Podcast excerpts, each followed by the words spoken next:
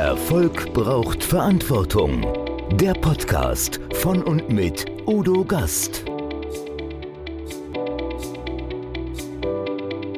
Podcast Folge 90. Anno Lauten. Sprechen, präsentieren und Heimatlieder für Manager.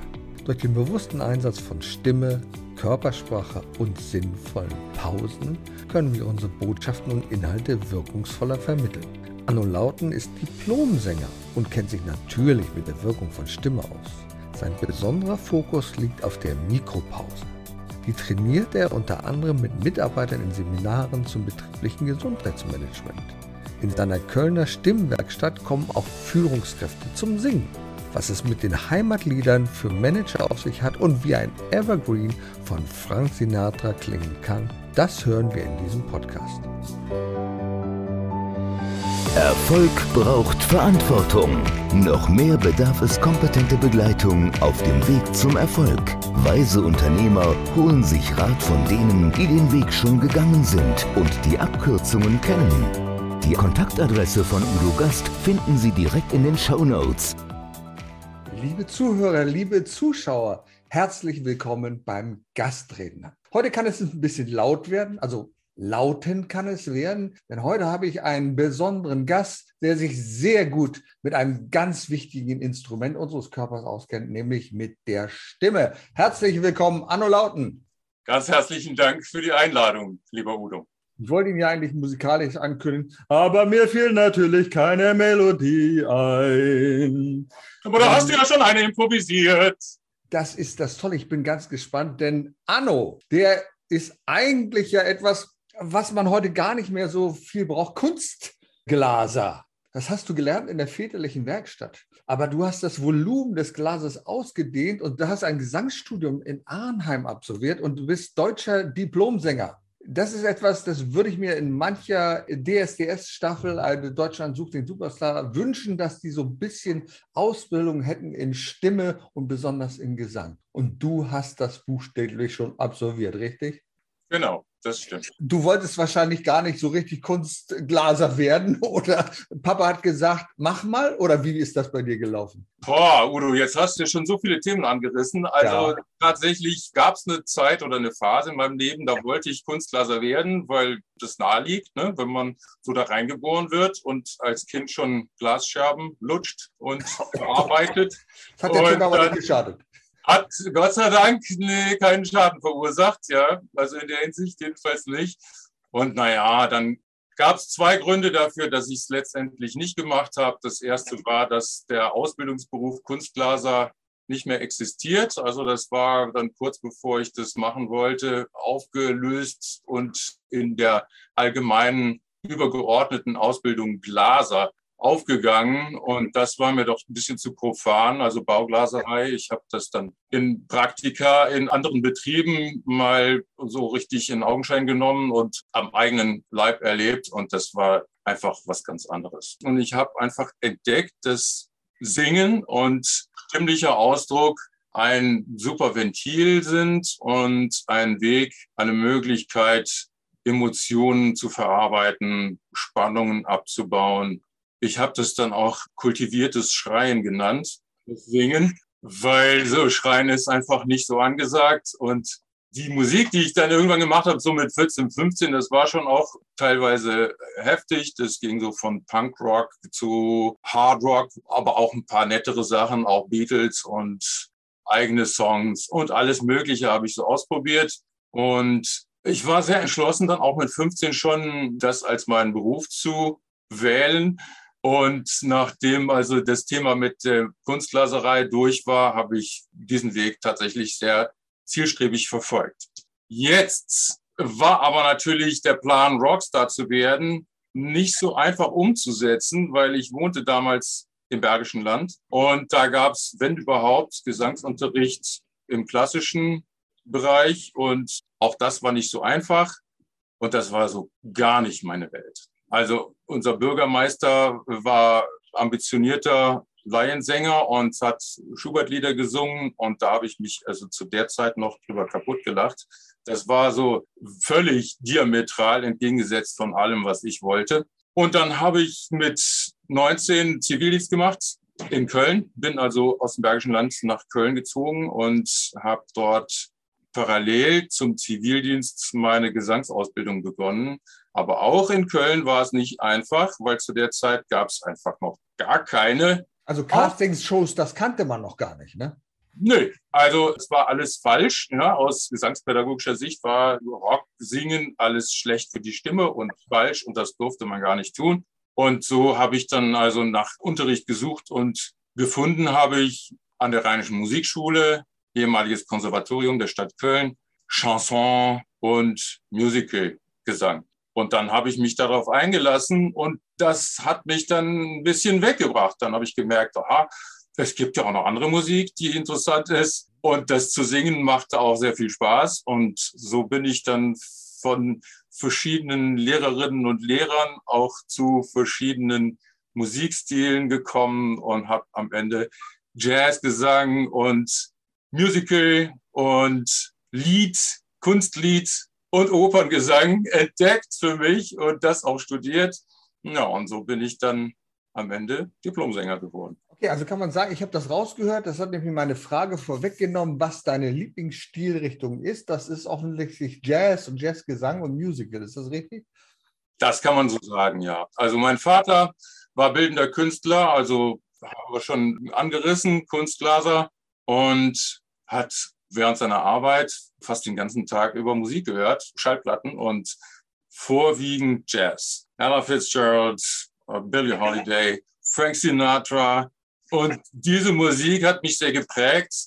Ich habe entdeckt, dass ich so eine ähnliche Stimmlage habe wie Elvis Presley und Frank Sinatra. Und dann habe ich diese Sachen auch ausprobiert. Und tatsächlich klappte das sehr gut. Die Resonanz auch war sehr gut. Und so habe ich dann mit verschiedenen Bands und auch Big Bands solche Programme. Ja, also ich weiß, heute hören Handwerker immer noch Radio, meist das Makita Baustellenradio. Und ich durfte es erleben. In den letzten Monaten hatte ich einen Handwerker hier und ich bin jetzt sehr vertraut mit dem Programm des Schlagerradios, kann ich dir sagen. Mir taten dann immer so ein bisschen die Auszubildenden leid und ich habe gesagt, hört ihr das den ganzen Tag? Hm, ja, das hören wir den ganzen Tag. Okay, das ist ja sehr unterschiedlich. Du bist vom Handwerklichen nicht ganz abgekommen, denn du hast schon 2005 eine Stimmwerkstatt gegründet. Was hat es denn damit auf sich? Ich habe während des Studiums, wie die meisten KollegInnen, auch schon begonnen zu unterrichten, also Gesang nebenbei, um mir Geld zu verdienen und überhaupt so ein Business aufzubauen. Dann kamen auch immer mehr Leute zu mir, die hobbymäßig gesungen haben, aber hauptberuflich einen anständigen Beruf hatten und da stimmlich diverse Probleme hatten. Also zum Beispiel, ja, ich kriege immer die Rückmeldung, ich spreche zu schnell und die Leute können mir gar nicht folgen und ich habe immer so viel zu sagen und die Zeit ist immer so kurz. Oder ich komme überhaupt nicht durch, ich, ich kann mich gar nicht durchsetzen, kriege immer so die Rückmeldung, dass man mich gar nicht wahrnimmt. Und dies und das, also so Stimmthemen, die aber so einen professionellen Kontext hatten. Und dann habe ich mich damit beschäftigt, fortgebildet, Konzepte entwickelt und dieses ganze Unterrichten und Coachen und Trainieren, das sollte dann auch einen professionellen Rahmen haben. Ich wollte das also nicht so, wie das viele, natürlich auch Studierende zunächst mal so in der eigenen Wohnung machen, sondern das eben eher in einer Art Praxis, so wie das Logopädinnen machen oder Therapeuten oder so. Und dann habe ich gedacht, naja, meine Wiege war die Werkstatt. Ich bin in der Werkstatt groß geworden, also mache ich eine Stimmwerkstatt. Und ich wollte auch das Thema weiterfassen, also nicht nur auf Gesang oder nur auf Sprechen, sondern ich habe mir gedacht, das, das ist so ein umfassendes und so ein spannendes Thema.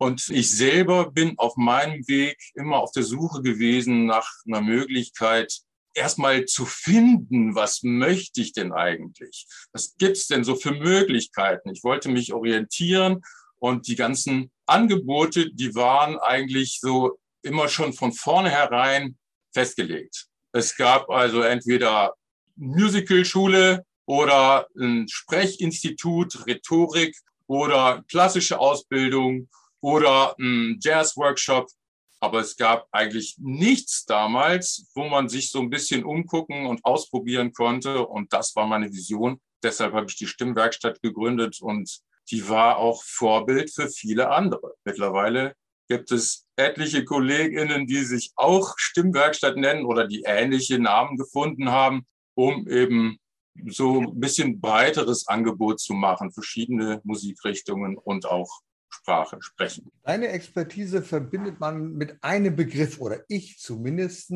der nicht neu ist, aber von dir geprägt ist. Die Mikropause. Was will uns das denn sagen? Die Mikropause habe ich tatsächlich entwickelt, weil ich in der Vorbereitung zu meinem ersten Buch, was ich geschrieben habe, das war 2007 oder 2008. Oh, macht ja nichts. Ist egal. Also das Buch gibt es ja immer noch. das gibt es immer noch. Habe ich mir natürlich überlegt, so Konzept, um was soll denn rein, was finde ich wichtig. Und aus dem Gesang, vor allem aus dem Gesangsunterricht, vor allem den Unterricht, den ich selber gegeben habe, war mir das sehr bewusst, wie wichtig Pausen sind. Pausen sind ein ganz wesentlicher Bestandteil in der Musik. Und das Besondere in der Musik ist natürlich, dass Pausen auch notiert werden. Also jedenfalls in der klassischen Musik und auch im Jazz, wo eine Notation meistens der Interpretation vorangeht. Also da werden dann Pausen auch in den Notentext reingeschrieben. Beim freien Sprechen ist das nicht der Fall. Da sind wir selbst verantwortlich, da müssen wir selber für diese Pausen sorgen. Und ich habe dann recherchiert, was gibt's zum Thema Sprechpausen. Und tatsächlich gefunden habe ich dazu so ein paar ja, Kategorien, könnte man sagen. Also so, so Wirkungspause, rhetorische Pause, Sprechpause halt. Und dann habe ich aber gedacht, ja, und wo soll man die denn machen? Wo ist es denn sinnvoll, so eine Pause zu machen? Und wie lang soll so eine Pause auch dauern? Und was passiert in dieser Pause? Soll ich da auf die Uhr gucken, bis drei zählen, Luft anhalten? Wie geht das? Ne? Und dazu habe ich nichts gefunden. Und dann habe ich mir das so überlegt, habe nochmal genauer in meinem Coachings und in meinen Trainings hingeguckt, was tun die Leute, was fehlt denen, was macht am meisten Stress. Und da bin ich drauf gekommen, dass es sehr, sehr häufig, überwiegend sogar, die Atmung ist. Die Atmung ist beim Sprechen in exponierten Situationen für die meisten Menschen das Problem, weil natürlich eine Anspannung da ist, ne, wenn man auf der Bühne steht oder in einem Vorstellungsgespräch, in einem wichtigen Verkaufsgespräch und so weiter. Da gibt es eine Anspannung, eine körperliche Anspannung, auch eine geistige Anspannung. Und die wird dann in diesen Situationen manchmal so hoch, dass die Atmung entweder richtig stockt oder einfach flach wird, also nicht mehr tief in den Körper geht, sondern so nur noch im Brustbereich, im Schlüsselbein, Schulterbereich. Und dadurch geht der Stimmklang verloren, also der volle Stimmklang geht verloren. Die Leute kommen auch in Stress, kommen selber in Stress, kriegen vielleicht Denkblockaden oder reden eben zu schnell. Und dieser Stress der steigert sich dann im Verlauf und überträgt sich natürlich auch auf die GesprächspartnerInnen oder aufs Publikum. Und dann habe ich gesehen, okay, die Pause fehlt. Also braucht es sehr häufig sehr kleine Pausen. Und in diesen Pausen muss aber auch was Bestimmtes passieren, nämlich mindestens eine Atembewegung. Das ist die Mindestanforderung dieser Mikropause. Die weitere Anforderung oder ein Bestandteil ist man könnte sagen, eine kleine Körperreise. Eine Körperreise, das würde ich gerne mal erläutert haben. Also man kennt das aus der Meditation oder Achtsamkeitstraining und es geht einfach darum, dass man mit der Aufmerksamkeit durch den Körper wandert und wahrnimmt, wie fühle ich mich eigentlich, wie fühlt sich mein Körper, wo ist mein Körper angespannt. Also wir sind ja tendenziell eher überspannt, verspannt, manchmal aber auch unterspannt. Also die ausgeglichene harmonische Spannung, die haben wir selten im ganzen Körper. Und das Gute dabei ist aber, wenn wir solche Fehlspannungen aufspüren, dann können wir meistens sehr schnell Einfluss nehmen. Zum Beispiel, wenn ich dann mit meiner Aufmerksamkeit von unten nach oben durch meinen Körper gehe, von den Füßen, über die Knie, über das Becken, zum Sternum, zum Schulter-Nackenbereich, dann merke ich, okay, die Knie sind vielleicht durchgestreckt, das kann ich sofort ändern. das muss ich mir nochmal vorstellen. Also das passiert doch nicht während der Pause. Wann passiert denn das? Ich meine, da habe ich ja gar keine Zeit, über meinen Körper nachzudenken, dieses und jenes. Wann passiert denn dieses Denken, diese Achtsamkeit? Das ist natürlich zunächst mal eine Übungssache. Man muss sich da ein bisschen dran gewöhnen. Das braucht, wenn man das noch gar nicht kennt, also so Achtsamkeit oder Meditation, Körperwahrnehmung, dann braucht es schon ein paar Wochen Training, bis man das so schnell kann, dass das eigentlich nur so ein Augenblick ist und man merkt direkt, ah ja, wieder mein Knie. Meistens hat man ja auch so bestimmte Punkte oder Schwachstellen, wo man dann auch weiß, nach ein bisschen Training oder Aufmerksamkeit für sich selber, weiß man dann, ja, ich zum Beispiel ziehe sehr häufig die linke Schulter hoch. Und dann mache ich diesen kleinen Bodycheck und merke so, ach ja, die Schulter wieder. Und dann lasse ich die los. Und das macht unglaublich viel. Wir machen ja auch so kleine Sachen wie zum Beispiel in der Präsentation mit einem Stift spielen, ohne das zu merken. Oder an einem Kugelschreiber so rumklicken oder so. Manche Leute stecken gerne die Hand in die Tasche, ohne das zu merken. Und das ist vielleicht auch gar nicht schlimm, aber vielleicht nervt's und vielleicht ist es einfach nicht das, was wir eigentlich wollen. Okay, und du begleitest ja Menschen, sagen wir mal, von diesen Eigenarten so ein bisschen Abstand zu nehmen. Du bist ja auch, auch Trainer für TV-Produktion, ZDF, Viva und Vox, habe ich hier gelesen. Also du setzt das mit Menschen praktisch um. Begleitest du auch Unternehmer oder Menschen, die vor Publikum stehen und sagen, ja, Menschen in meiner Firma, da möchte ich mal gerne so ein bisschen besser werden im Reden. Machst du das auch? Genau. Das ist tatsächlich heute mein Hauptberuf. Bin also, könnte man sagen, Kommunikationstrainer, Wirkungscoach und man kann es im Grunde auch als Verkaufstraining betrachten, weil ich mittlerweile zu dem Punkt gekommen bin, dass ich sage, ja, wir verkaufen uns alle.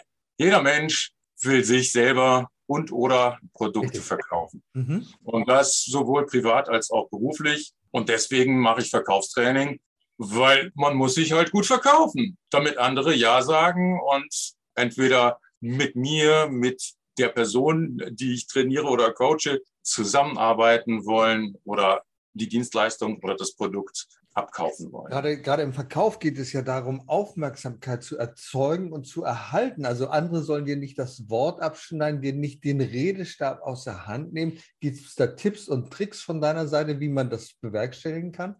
Ja. ja, bitte.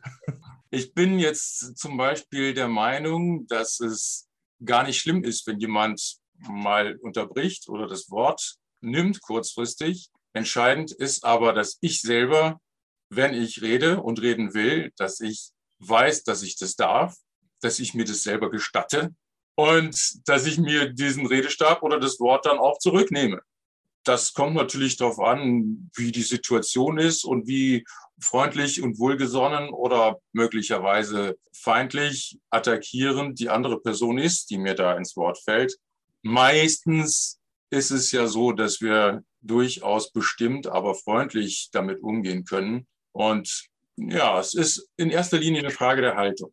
Okay, ja, aber wie, wie machst du das? Hast du konkrete Tipps? Ich kenne das ja auch ein bisschen in Gesprächen und gerade in so einem Meeting und jemand versucht so ganz besonders so ein Thema anzuschneiden und sofort wird draufgehauen. Ja, ja, also wisst ihr, das ist aber so und so und so. Wie schaffe ich das jetzt konkret, dass der mir nicht den Redestab aus der Hand nimmt? Es gibt verschiedene Möglichkeiten. Mhm. Ich kann natürlich, also ich sag mal so, es ist situativ zu entscheiden. Ja, es gibt da nach meiner Erfahrung kein pauschales Mittel, was immer perfekt ist. Man kann mal auf den Tisch schauen, man kann aufstehen. Die meisten Meetings sind ja im Sitzen und man kann natürlich aufstehen. Körpersprache ist ein unglaublich starkes Mittel. Und man kann natürlich auch einfach ein bisschen laut werden, kurzfristig, um sich die Aufmerksamkeit wiederzuholen und möglicherweise jemanden, der sehr forsch ist und seinerseits laut ist, kurzfristig mal zu übertönen. Ich bin jetzt kein Freund davon, grundsätzlich laut zu sein, auch wenn ich wahrscheinlich lauter bin als viele andere. Aber das sollte jetzt nicht als Mittel zum Dauereinsatz kommen. Ne? Also Stimme ist natürlich sehr wichtig. Wie wichtig ist dabei die Körpersprache? Körpersprache ist mindestens genauso wichtig. Es ist ja so, dass die Körpersprache noch, noch stärker wirkt. Also wenn ich zum Beispiel, das, ich sag mal, für die, die jetzt nicht sehen, sondern nur hören, ich bewege meine Hand horizontal. Wenn ich jetzt sage, jetzt machen wir mal bitte eine senkrechte Linie, dann werden alle, die das sehen, sehr wahrscheinlich eine horizontale Linie malen, weil meine Hand diese Bewegung macht. Und wenn ich zum Beispiel runter gucke und sage mal, ich freue mich sehr, dass du da bist, Udo, dann kommt das wahrscheinlich überhaupt nicht gut rüber, weil ich dich nicht angucke. In dem Moment, wo ich dir in die Augen gucke, ich freue mich total, dass du da bist, Udo. Glaubst du mir das? Und die Körpersprache unterschätzen wir häufig. Ne, wir sind sehr oft in Gedanken so bei den Themen, bei allem, was wir sagen wollen, was wir loswerden wollen, was wir an Argumenten in uns haben und reden und reden und reden und vergessen dabei den Kontakt. Wir vergessen häufig, was wir eigentlich erzielen wollen, nämlich wir wollen Menschen erreichen, wir wollen Menschen bewegen. Und dazu müssen wir die angucken, dazu müssen wir uns auch zeigen, auch ein bisschen offen zeigen. Das heißt, von unserer Körpersprache her aufrichten. Ich stelle, ich stelle, immer wieder fest, in diesen Situationen, die ich gerade angesprochen habe, wenn dir jemand das Wort abschneidet, einfach mal so die Hand zu heben okay, das signalisiert dem anderen, Moment mal, bitte halte mal inne, jetzt bin ich dran. Und das drücke ich auch natürlich in meiner Körperhaltung aus, indem ich vielleicht ein Stückchen nach vorne gehe und der andere merkt, oh, Moment mal, ich muss mich jetzt etwas zurücknehmen. Denn nur in der Response, der eine geht vor, der andere geht zurück, dann kann so etwas passieren, dass man sagt, okay, ich bin derjenige, der im Moment die Bühne beherrscht. Ne? Genau. Ja, also es gibt ja zum Beispiel auch wir sind ja natürlich mit dem Thema Mikropause noch gar nicht fertig, ne? Aber ich. Wir haben, glaube ich, zu viel Pausen gemacht. Das ist äh, es geht ja immer um Spannen, Entspannen, Anspannen, Lösen. Diesen Wechsel. Ne? Das ist dieses Pulsieren, das ist das Lebensprinzip, das Grundprinzip. Und wenn wir zu viel spannen und zu wenig entspannen, dann knallen wir irgendwann durch. Oder dann wird es halt auch zu anstrengend und jetzt situativ zu anstrengend zum Zuhören, zu anstrengend zu sprechen, möglicherweise.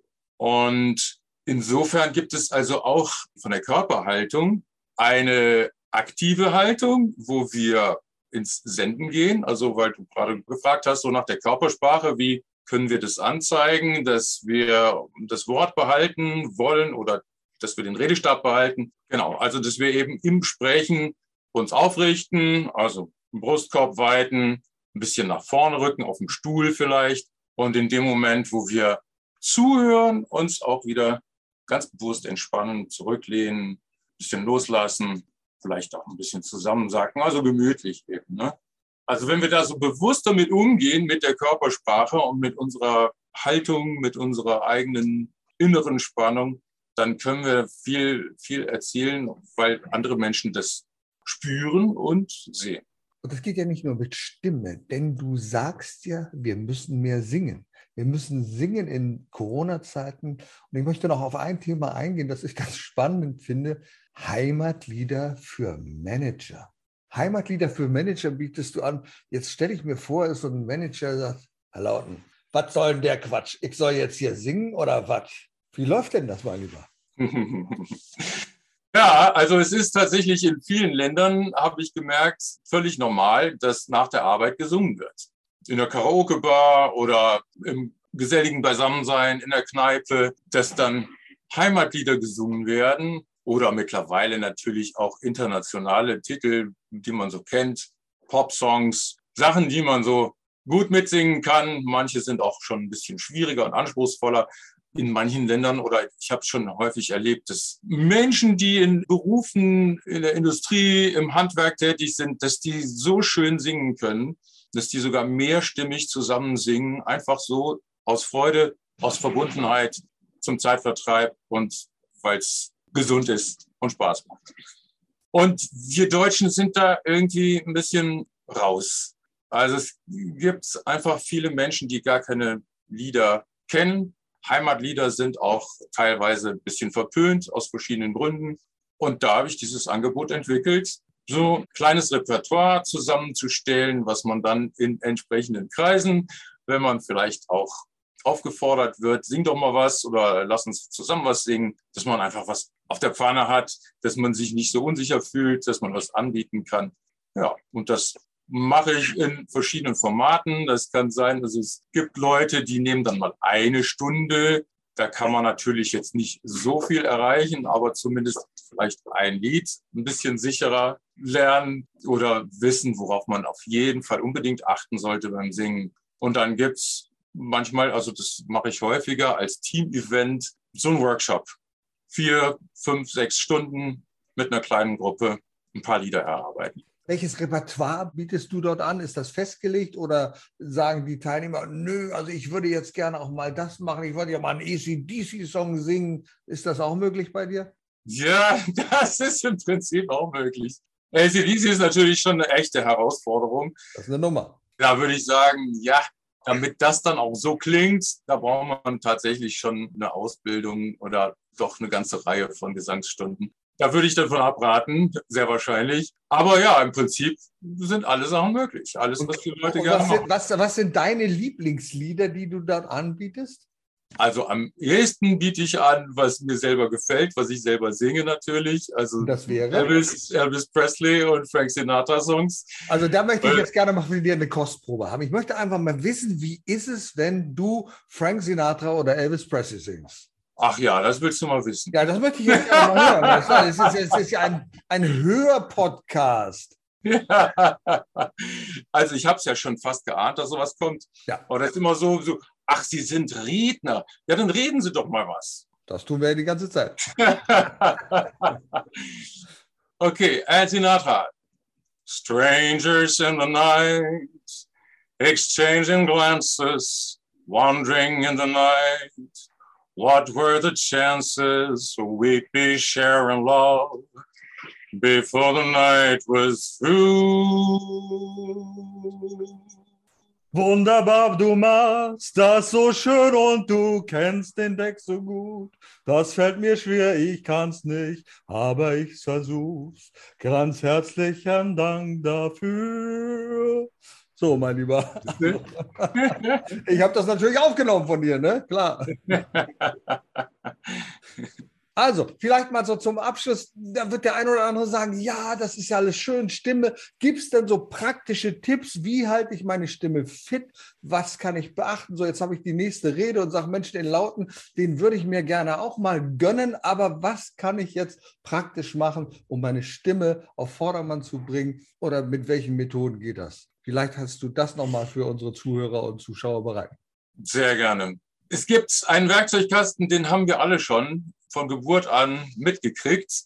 Und das ist überhaupt der Schlüssel, dass wir uns ein bisschen erinnern an unsere Kindheit. Oder vielleicht haben wir auch selber Kinder, wie ich zum Beispiel, du auch, glaube ich, ne, Udo. Und dann können wir uns da wahrscheinlich noch sehr gut erinnern, dass nämlich einfach ungehemmtes produzieren unglaublich hilfreich und gut ist für die Stimme. Und mein besonderes Steckenpferd, und das will ich jetzt als richtigen Tipp jeder und jedem ans Herz legen, sind die Reflexe. Also gähnen, weinen, lachen, stöhnen, alles das, was wir, ja, also sagen wir mal in Gesellschaft ungern tun, aber was wir kultivieren sollten, wann immer es möglich ist. Weil diese Reflexe unseren Energiehaushalt harmonisieren, Spannungen lösen und auch eine wohltemperierte Spannung im Körper erzeugen. Das heißt, so ein richtig ausgiebiges Gähnen zum Beispiel, das, äh, das sollten wir nicht verdammen, sondern wann immer möglich sogar initiieren. Wir brauchen nur den Mund aufzureißen und schon geht's los. Ne, manchmal dauert es ein bisschen länger, aber wenn wir so den Mund aufhaben und dann ah, atmen, dann wird das meistens schon richtig ergiebig. Und das sollten wir dann auch mit Strecken und Räkeln verbinden und mit Ton natürlich auch. Das allerbilligste und allergesündeste, auch für die Stimme, ist das Lachen. Und jetzt kann man natürlich sagen, ja, es gibt aber gerade nichts zu lachen. Und zugegeben, wenn man sich umguckt in der Welt, dann ist einem vielleicht häufig mehr zum Weinen als zum Lachen. Aber ich sage, gerade das sollte uns unbedingt dazu bringen, zu lachen, weil einfach Lachen so gesund ist, weil Lachen ansteckend ist, weil Lachen Freude macht, weil Lachen Hoffnung gibt und weil es der Stimme gut tut. Also ohne Witz, lach mal. Wunderbar, lieber Anno. Strecken, regeln, stöhnen, aber vor allen Dingen lachen, das bringt uns wieder auf Vordermann. Ich danke dir sehr für dieses Interview und wünsche dir natürlich das Beste für deine Stimme und für deine Wirkung. Dankeschön. Ich danke dir. Alles Gute. Erfolg braucht Verantwortung. Der Podcast von und mit Udo Gast. Sie brauchen einen echten Mutmacher und erfahrenen Business Coach, der mithilft, Ihr Unternehmen sicher und wirksam nach vorne zu bringen? Und das auch in Krisenzeiten? Dann schreiben Sie jetzt an Udo Gast. Aktuell gibt es noch einen freien Platz. Die Kontaktdaten finden Sie in den Show Notes.